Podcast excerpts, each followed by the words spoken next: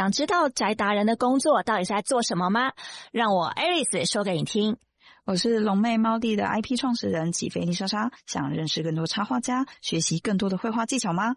每个礼拜五晚上八点，一起来收听仔仔出音，让我们这一群宅宅一起出声音，让全世界听到我们的好声音。Hello，大家好，我是你的主持人 Alice 每个礼拜五给你最棒的宅达人介绍啦。那我们今天邀请的依然是年会的主讲者之一，尹英老师跟冠伟老师。那我们先请两位老师先自我介绍一下吧。好，宅宅初音的大家好，嗨，我是小英老师，我是皇冠老师。两位老师都有自己的艺名啊。对，有讲，刚刚讲到那个小英老师其实是莹英老师哦。那想问一下，哎，老师平常是在哪里任教的呢？哦，我是台北市私立在新小学的阅读写作教师。哦，那冠伟老师呢？我是新北市立头前国中的国文科老师，那现在有担任乐推老师。哦，哇，两位老师都是资深的老师哎。哎，想冒昧问一下，你们过去有一些什么经历可以跟各位分享一下吗？过去有些什么经历啊？就是 担任了很久的国语老师，然后呢，呃。曾曾经参与过媒体素养的桌游设计，这样算吗？错，对。范伟老师呢？我的年资应该没有他多，我大概八年，然后我都是待在头前国中，有几年有担任乐推老师，有几年没有，对，就是国文跟阅读老师。那我也想问一下，听说你们这一次在年会中是两个人合作一起做的游戏，耶？到底是怎么回事？能够让两个人这样？当初什么契机？是因为两位都是乐推老师吗？还是？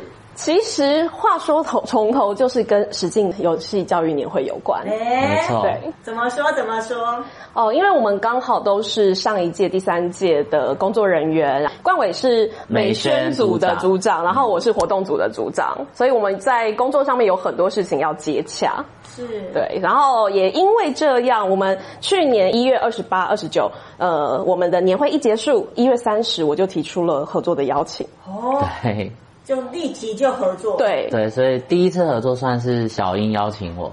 居然，然后就就一直合作到现在。可是你们两个看起来很熟悉的样子，实际上认识才一年。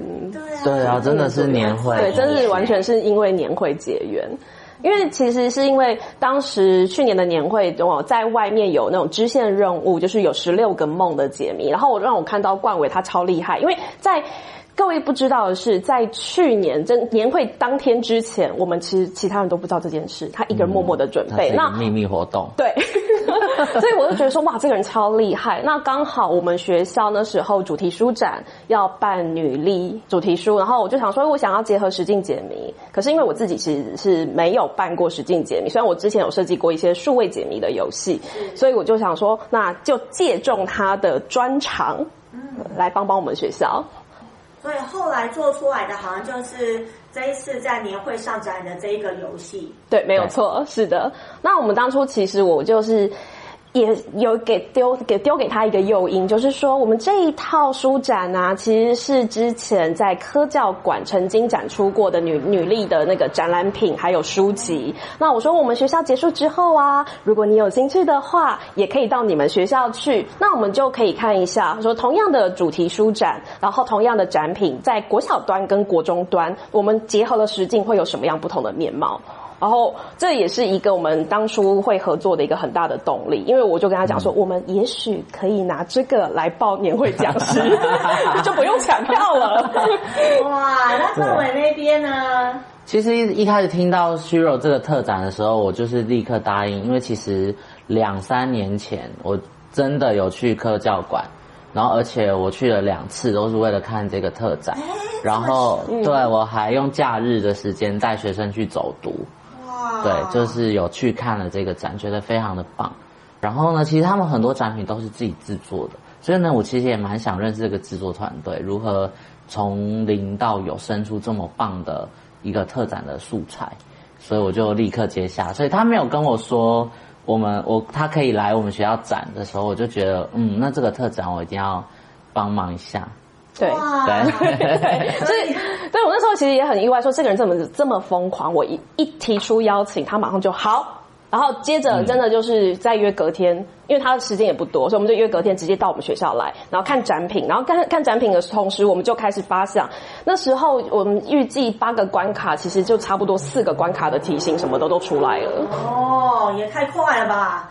对，就还没布置出来。然后后来等到我们真正的布置布展完成之后，然后再请他过来的时候，就现场看展览品，然后可以怎么样去设计谜题。就八个题目，在我记得一个下午吧，两三个小时，我们就讨论完毕了。我只去了两次，我只去了两次。对，所以是冠伟老师平常对这个方面很有研究吗？还是怎么回事？因为毕竟他是乐作老师，我是乐推老师嘛，嗯、我们平常都会办一些图书馆的特展，所以呢，大概的动线啊、流程我们大概都知道，然后要有多少关卡也会先预想好，还有人力分流的部分，对，对，所以呢，大概因为有办特展的经验，所以呢，这个对对我来说是上手的，所以我才会就是直接答应。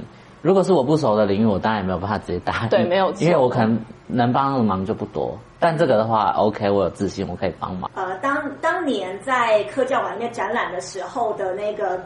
呃，作品集他是印象非常深刻的。当初也是莹莹老师这边去制作的吗？哦，不，哦，不是我制作的。其实应该是说，我现在晚上有在进修研究所，哦，然后我的指导教授其实就是当年科教馆幕后的推手，然后那是他带领他的学生团队制作的。那我当初知道我指导教授他有这样的一套展品跟资源之后，我就其实也很开心，我就直接跟我们老师说：“哎，老师，我是你学生，那。”你的这一套展览品，现在如果没有学校要运用的话，可不可以直接到再行来？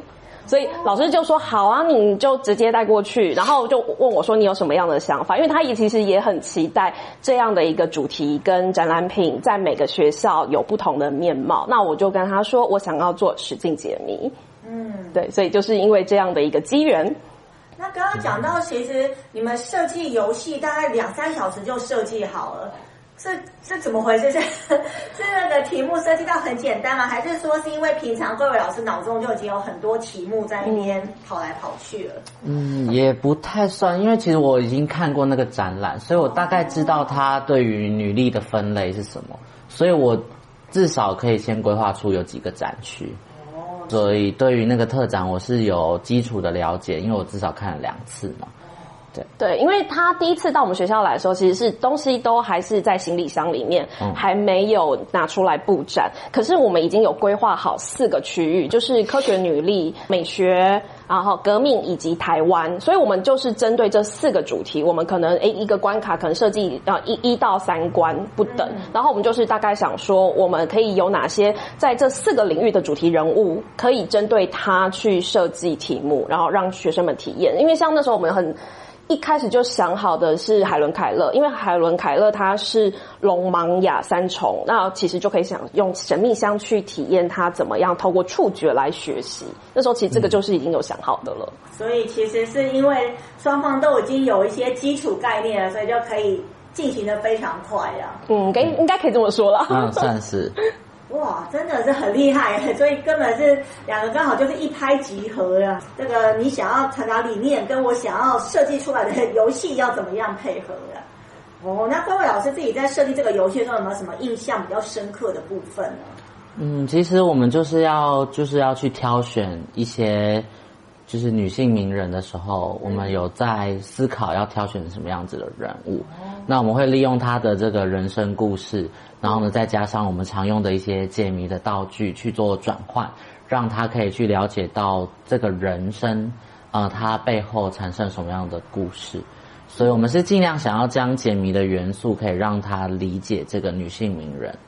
对，我们是以这样去做设计，因为其实我们这套书展它是以人物传记绘本为主，所以那我们就希望说，透过女力书展，让大家认识这些女力典范人物。这些典范人物，我们其实就不只是大家所熟知的，可能像马拉拉、珍古德啊，然后玛丽居里这些。其实我们更想让大家认识到的是，呃，她可能在她的领域其实有很大的贡献，但是你不知道的。像我们这次就有结合了建筑女帝扎哈哈蒂，然后还有第一个。独立飞越大西洋的女飞行员就是艾米莉亚·艾尔哈特，所以像这些大家比较陌生的女力，也希望就是透过主题书展让孩子们去认识。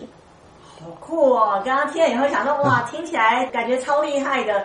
可是像我们这种外行人都没听过，真的很可惜耶。所以能够透过看了这个展览，然后认识得到这些人，我觉得哇，真的是一件非常棒的事情。你们在设计的时候，哎，有没有一些，譬如说困难点呐，或者是可能嗯觉得很辛苦的地方呢？对困难点哦，其实应该是说刚开始布展的时候，只有看展品，然后我们有我们的就是可能对于这个人物的题目的题型想象，然后到后来真正的布展之后有实体了，就会发现哎，有些地方其实是需要调整，或者是可能在执行上有困难，所以那个时候是必须要去做转换的，然后再加上人力的关系，因为我们学校虽然。支持我做这件事情，可是也很明白的告诉我说，我们的阅读老师几乎都是行政团队，那真正能够帮助的你的只有图书馆馆长。所以实际上我们在筹办这整个女力书展结合实境解谜，只有我跟图书馆馆长，然后还有一个跨校合作的关凤伟老师。对，对，但我算幕后啦，因为他们在真正办。特展的时候我没有办法，因为他从头到尾就来两次，然后帮我们把题目啊什么的设计好，然后剩下的包含了道具制作，然后情境布置那些，就是我跟我们图书馆馆长两个人。哦，哇，这样讲起来真的好忙哦，两个人要做整个展呢。对，对，而且时间因为很赶，我们是要在开学就展出，那实际上那时候是真的暑假剩一个礼拜，寒假了，寒假，寒假大概剩一个礼拜，一个礼拜，对。真的好赶好赶，寒假的时候有有开吗？还是说呃你们是要在诶开学前就忙完？还是呃开学前我们要先把它那个就是先准备好筹备好，那可能一些就是像道具啊制作那些还需要时间，所以我们大概原则上是二月二月快要二月快要底了吧？那所以大概是第三周左右，嗯、第三周左右开开展。然后开展，而且那时候就是，因为学生进到图书馆，因为我们学校会让孩子有阅读课带孩子到图书馆里面，他就会很好奇这些是什么东西。哎，等等，我刚刚听到的是年会是在一月底的时候，对 对，所以等等你们是二月二二八连假之前就把它是 完成了，真假的？这真的是几周？对，真的，这个真的是真的，不到一个月吧？真的不到，应该不到一个月。好恐怖！算是我 push 要求那个时辰，我就说开学前一定要先弄好，不然我开学后可能没有空过去，我只能就是他他要要我过去，我 OK，那他就要加班了。对啊，对啊，因为我刚刚在想说二月，然后突然猛然想到，等一下，我们现在还没到二月吧？对，所以是去年的二月。对，二零二三年的一月底到二月。真的时间好赶哎，对，所以刚刚讲到，譬如说你们人力的需求啦，或是可能虚拟想象跟现场是不一样的。哎、嗯，那这边的话，各位老师也可以提一下你的想法吗？啊、呃，我觉得最困难是因为我那时候是先接了这个任务，是先帮国小端莹莹他们学校做的，嗯、但是要拿到国中端的那个年级跨度，要问他，因为他是给三到六年级。但我们是七年级到九年级，所以如果是以三年级跟九年级都要来的程度的话，已经差了六年，所以对我来说年龄差距已经有点大。对对，所以有些题目我势必要自己再做调整，是，不然那个难度会比较难。因为其实我们。主要小学嘛，就是一到六年级。其实低中高年级他们的那个心智发展，还有他能够接受的考验的程度不一样。所以，我们其实一开始我们在学校阅读团队的领域共备会议的时候，就想说，那我们一到三年级就让他们看展，然后写学习单就好了。我们没有要带他们做实境解谜。我们其实主要是放到四到六年级，由阅作老师在课堂上带他们去体验。可是后来就发现到，我们被学生呛瞎喽，因为低年级看到哥哥姐姐们。在玩，他们说我们也想玩，然后他当他解完之后，他就跟直接就说：“你看吧，你还看不起我们？我们低年级也是很厉害的，好可爱哦。”对，所以我就觉得好，下次老师知道你们要先相信你们可以做得到，好可爱。对，哎，那刚刚讲到连低年级都可以玩得出来，那国中生去玩的话，就是这个难度要怎么调整啊？啊、呃，其实就是给他。加强故事的部分，嗯，对，所以就是在阅读的层面加深一点点。那这个我们只能说，这个解谜的部分算是引起他们的动机。然后后面还会再设计一个就是文创设计的部分，嗯、等于是说在前面跟后面多做一点延伸。嗯、对，那中间的活动环节可能他们需要花三十分钟的事情。我们大概十五分钟就可以完成。Oh. 然后，因为这个主题书展嘛，后来就从我们学校结束之后移到他们学校去。那我其实也一直在思考着，就是第一次做主题书展结合实境解谜，觉得展品就这样撤走了，因为我们也不可能一个展永远都在那儿。我就觉得很希望透过别的方式把它保留下来，所以也才有了后面用 January 去设计数位解谜的，就是把它还原到那个数位平台上面。超酷的耶！好，那因为时间关系，我们先休息一下，听个音乐，等一下再请两位老师继续跟我们分享喽。好，谢谢。来看一下。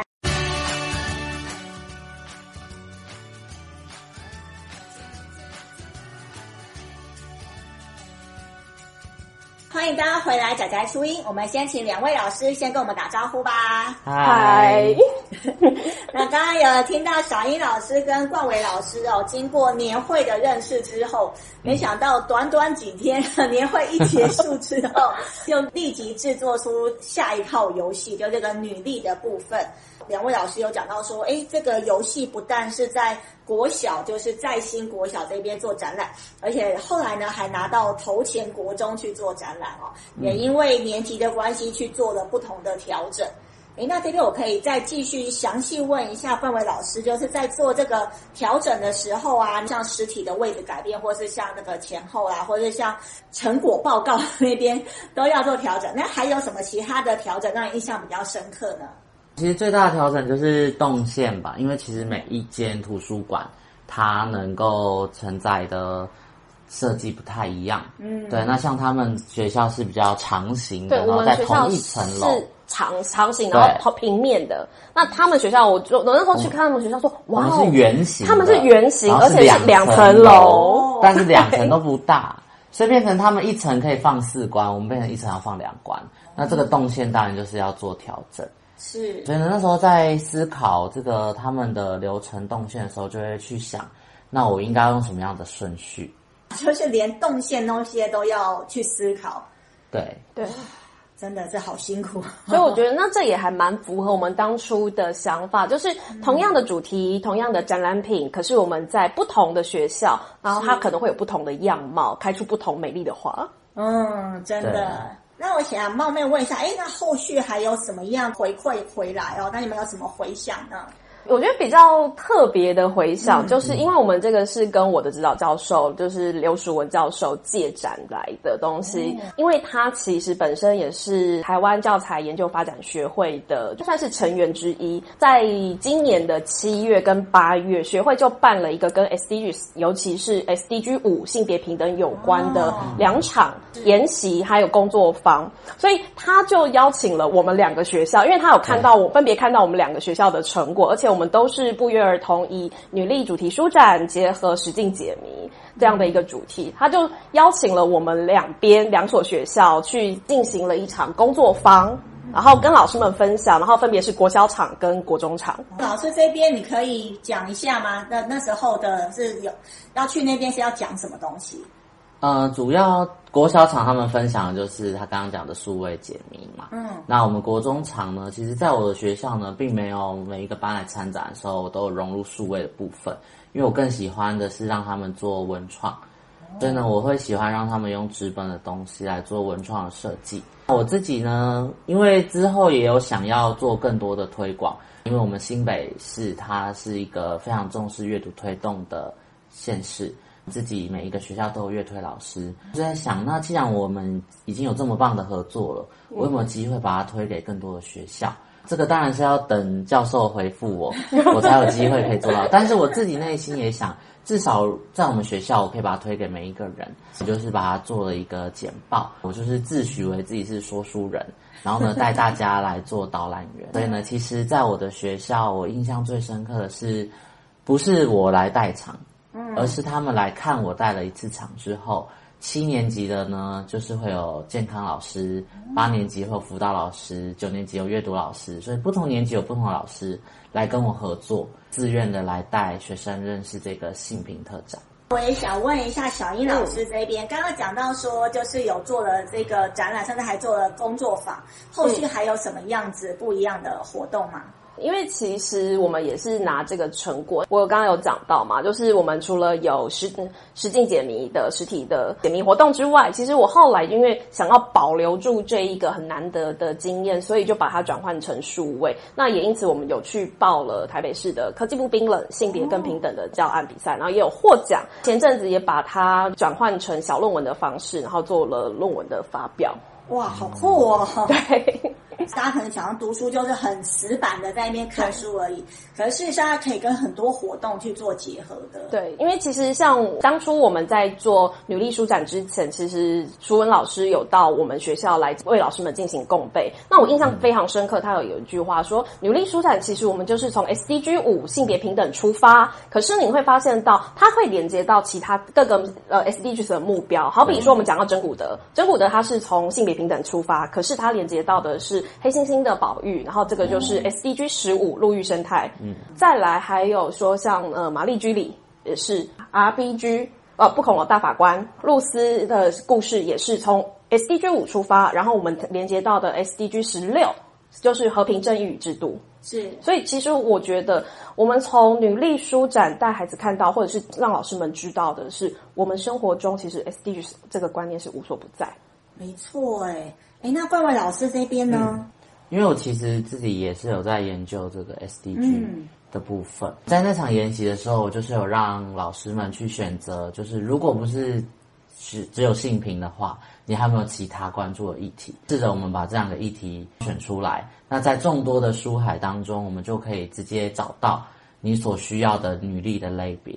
对，所以呢，就像刚刚小英说的，如果我们有心中有一个 SDG 五，再加上另外一个 SDG 的目标，那么我们很快就可以锁定我们的书单，那么在策展的时候就会更方便。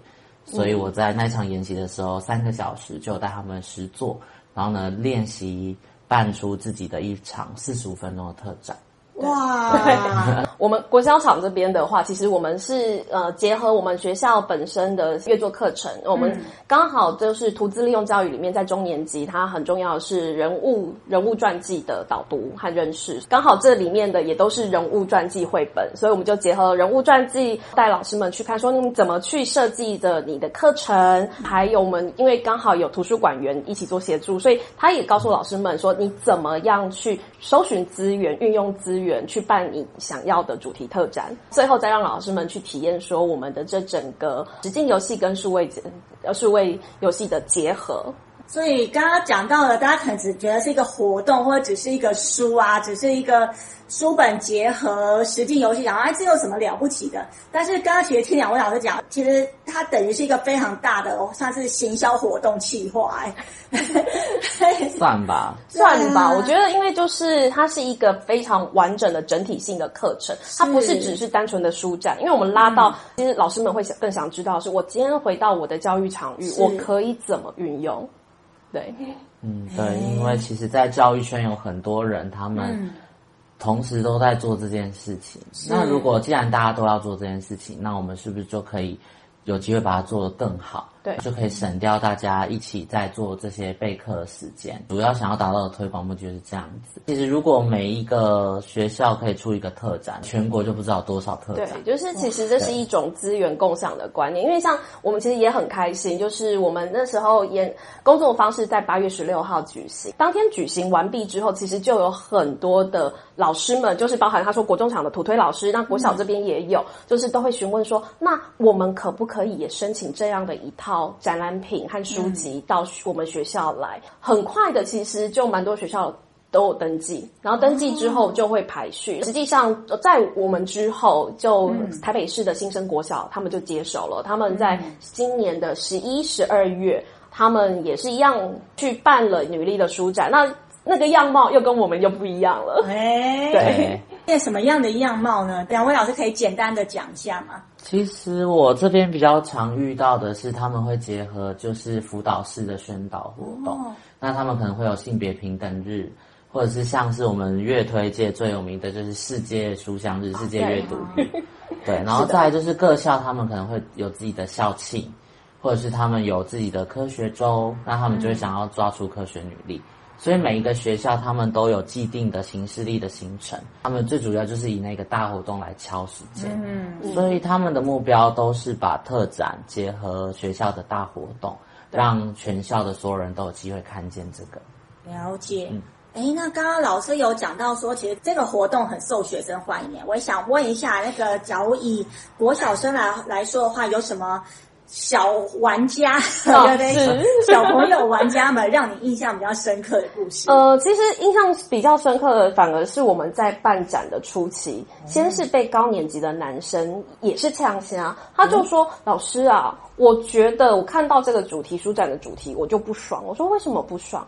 凭什么是女力书展而不是男力？对，对，我觉得这个部分，首先第一个就先接纳他。我说哦，那我们可以讨论看看。所以我们就在班上的时候，大家一起讨论说，为什么这个书展我们要强调是女力？嗯，先让他去想思考，哎，为什么是女力？所以就会有同学们大家一起七嘴八舌的讨论，就有人会说说，哎，可能在过去男女的地位是不平等的，嗯、很多女生其实是被压抑住，然后她但是她的能力不输男孩子。那其实在这次的女力书展里面，他们我们有一个大家比较印象深刻是会有人物挂牌，其实不全是女生，她有一个是多元性别认同的小男孩。我们就去讨论到这个部分，后来再经过大家就是同学们之间的讨论，然后他可以去理解接纳，还有就是说我们要达真正达到性别平等，其实还有很多的是我们来自于社会大众的不谅解或者是不理解造成的性别刻板印象、性别偏见，然后还有性别歧视。那这些其实是我们要真正达到平等之前要去破除掉的。经过讨论之后，我觉得那个小男孩他的态度跟想法也有改变，我觉得这个是让我印象比较深刻。他就说：“哦，老师，那我现在知道了。”哦，对，小玩家的话是真的很可爱。诶，对，因为他们会很兴奋，像像我们有一关其实是要模拟玛丽居里他用个 X 光车去帮人体做检查的那一个，他们就觉得好兴奋，因为他们没有体验过这样的有趣的事情。嗯听起来好酷哦，而且这样听了我都觉得我自己都很想玩。哎，那我想问一下，那假如以国中生来说的话，有没有什么国中玩家让你印象比较深刻的故事？其实国中玩家让我比较深刻的，其实刚刚小英说的，我们也有被问到哦，就是为什么我们要 男力特展的这件事情。对，那我的回答是说，借由女力的部分，其实是不是大家也会思考到，哎，那为什么没有男力呢？嗯，所以呢，我们把一个。特定的族群提出来，就会有人去想到另外一个族群。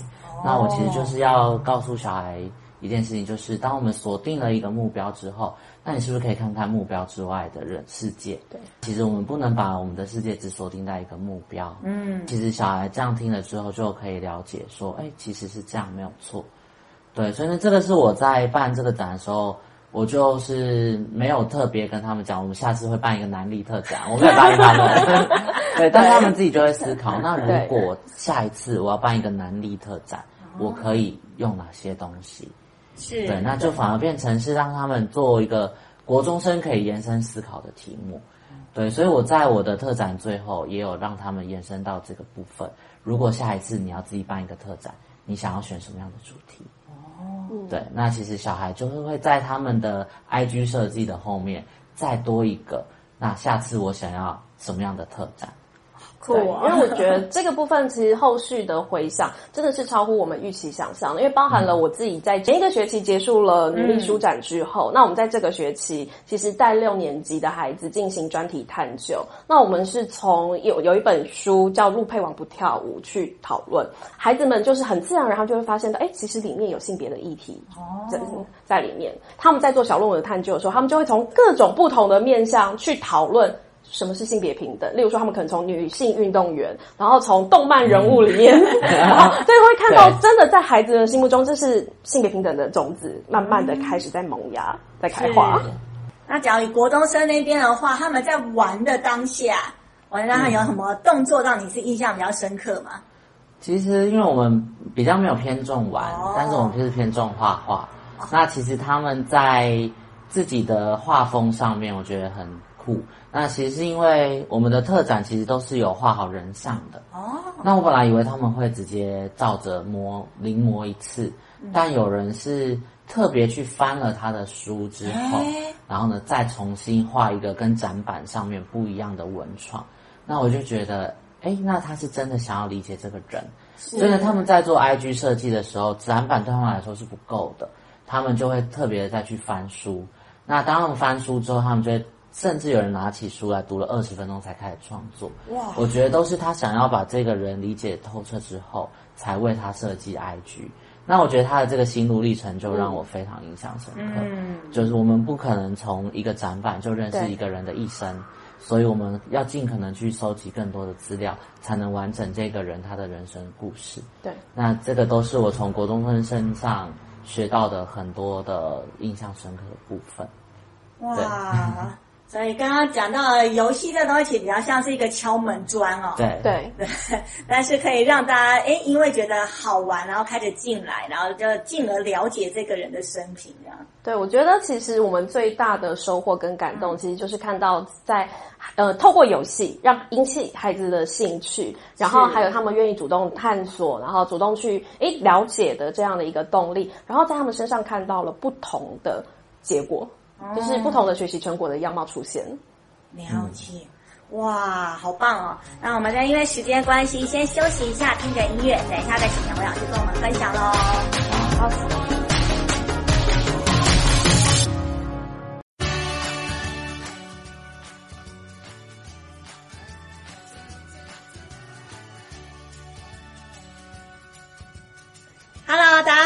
欢迎再次回来，仔仔初音。我们先请两位老师跟我们打招呼吧。大家好。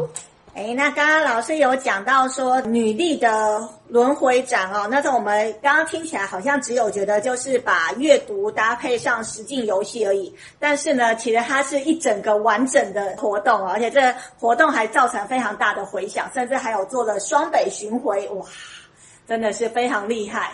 所以可见是一个就是完整的计划。那老师还把它拆解下来，变成说，诶，我不是只能做这个活动哦，还可以搭配其他的活动啊之类的哦。所以整个说起来的话，哇，真的是非常的用心哦。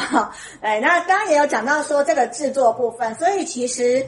听起来，诶，游戏制作，嗯，刚刚听起来是好像很简单的东西就可以做出来。诶，那这边想请两位老师跟我们分享一下游戏制作的一些秘辛吗？因为像我其实之前比较多，我就是融在课程融入解谜的部分是用、嗯、运用数位，所以就是用的是 January 的平台。其实最早是用表单。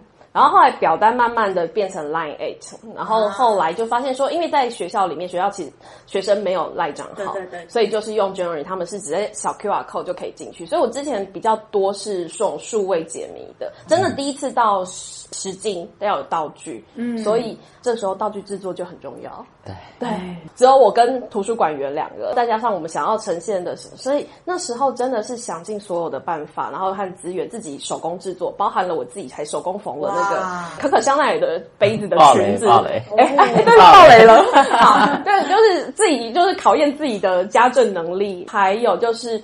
想办法同事之间去募集我想要什么样的道具，有没有人可以提供给我？去拜托人家。我觉得这个是真的是这一路的过程，因为我时间很赶很赶，在短时间之内要募集到，那我觉得也很配合，就是很感谢同事同事们都很帮忙，这是最主要的。比较多的困难其实是后来我真的是想把这个游戏和展览留住，所以我把它转换成数位平台的时候，其实。要把它从实体的转换成品数位的，其实还原度这件事情，我觉得是一个我遇到蛮大的问题。还原度啊，怎么说呢？就是我们实境的，我可能可以透过一些就是照片去还原它的场景，嗯、可是，在互动上面，好比说我们可能要摸神秘箱啊，摸神秘箱这个的部分，你在平台上面，你怎么样去让人家也感受到你他有在一只手在摸，在摸索的这个部分，嗯、我觉得，因为这也牵涉到中文的语法，那我自己其实就是会遇到说这些语法我可能不熟悉，或者是我运运用了之后，它也许哪里有 bug。会跑不出来我想要的效果，这时候就要拜大神了，真的，真的很感谢 汪汪老师，真的，对，他就是是我每一次要拜的大神。对，汪汪老师真的很厉害，而且他都是很无偿的，愿意去帮助到大家，对，没有错，嗯，真的热心。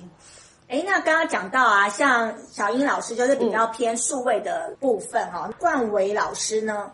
呃，因为我们学校的图书馆设备可能没有像大屏幕，我们学校的数位设备也是很有限。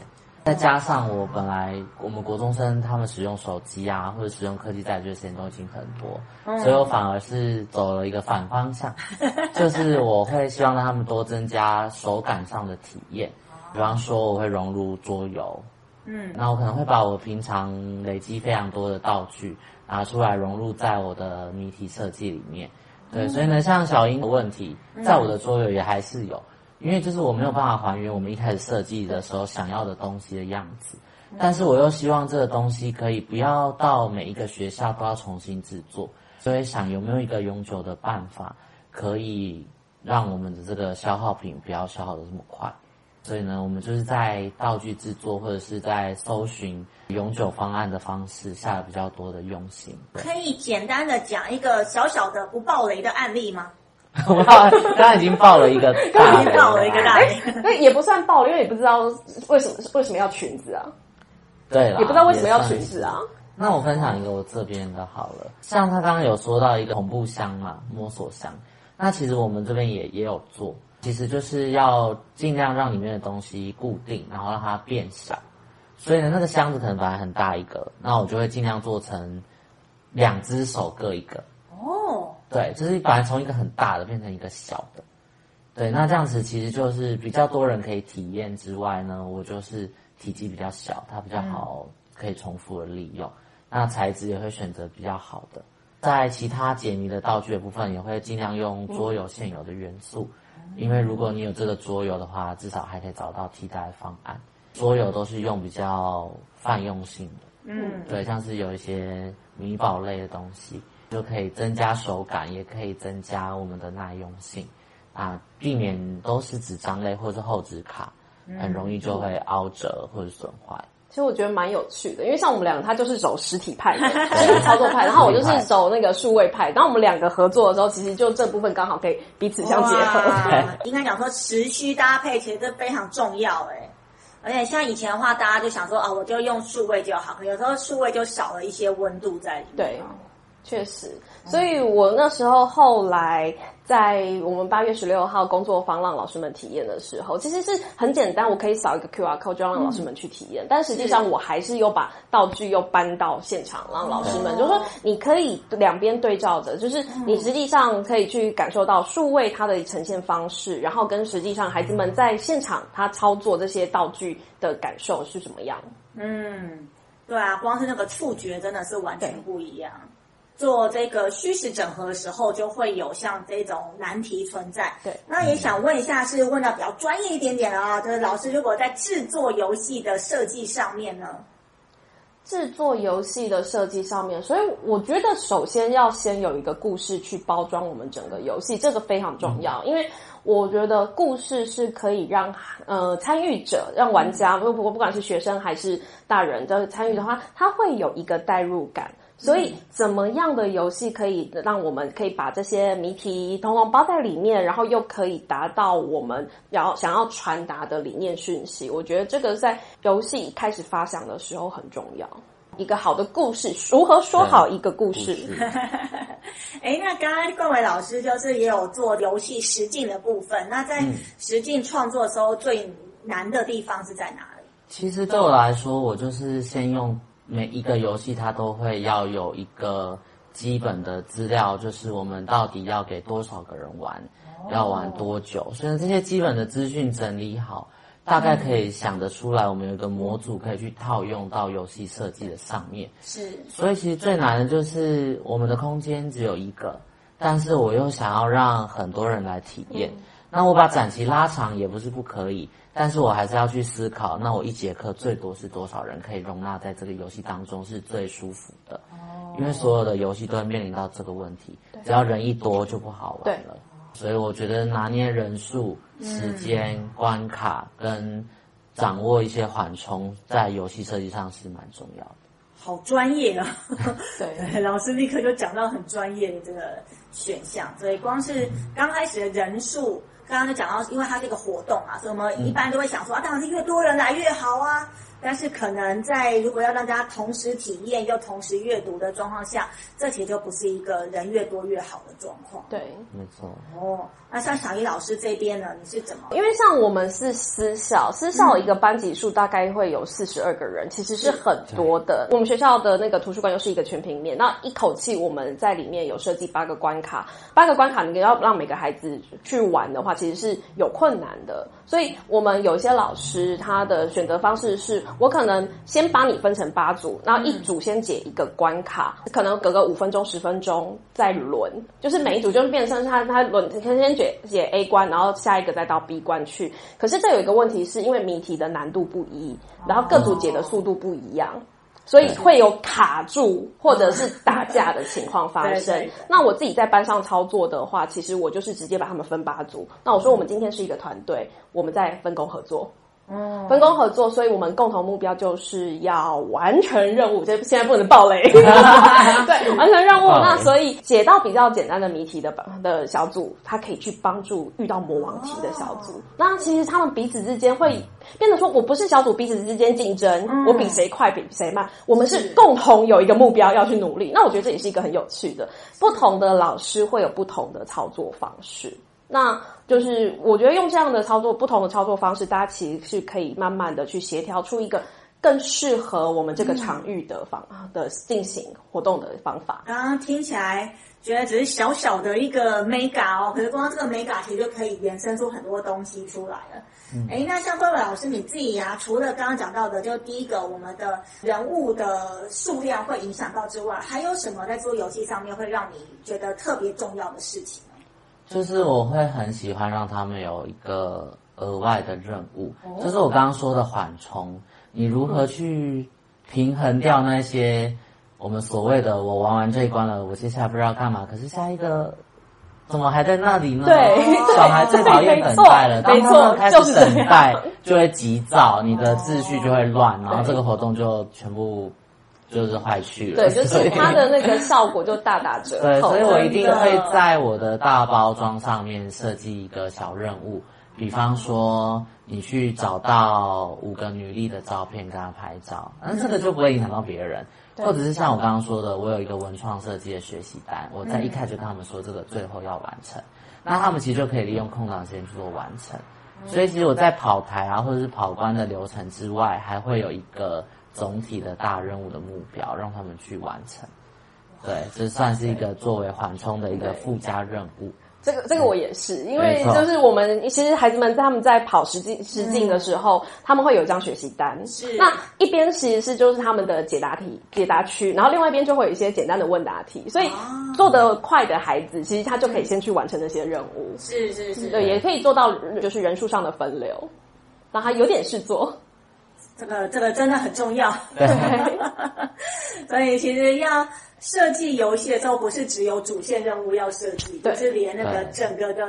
活动流程啊，跟最后怎么收尾啊，都要去想清楚。如果是新手第一次做，应该会很烦恼吧？对，那我觉得还有很重要，就是我们不希望孩子觉得说我今天只是玩了一个游戏。嗯，我们既然是结合了课程，所以就是会希望说我们可以把我们的设整个设计理念传达给他。所以我觉得更重要的其实是在后面的后续的游戏之后的引导跟讨论。是，所以如果说你今天就是我带他玩了一场游戏结束了，好。那就没了哦。那后续的效应其实就可能就是在孩子的心目中只会留下。那今天我玩了一个很好玩的游戏，嗯，可是后续你怎么带他去引导、去思考？说其实，在这样的一个活动体验背后，老师其实是有用意的。那他其实是有要有所得的。其实我觉得这个老师的怎么样去带他去讨论，让他去体会，这个很重要。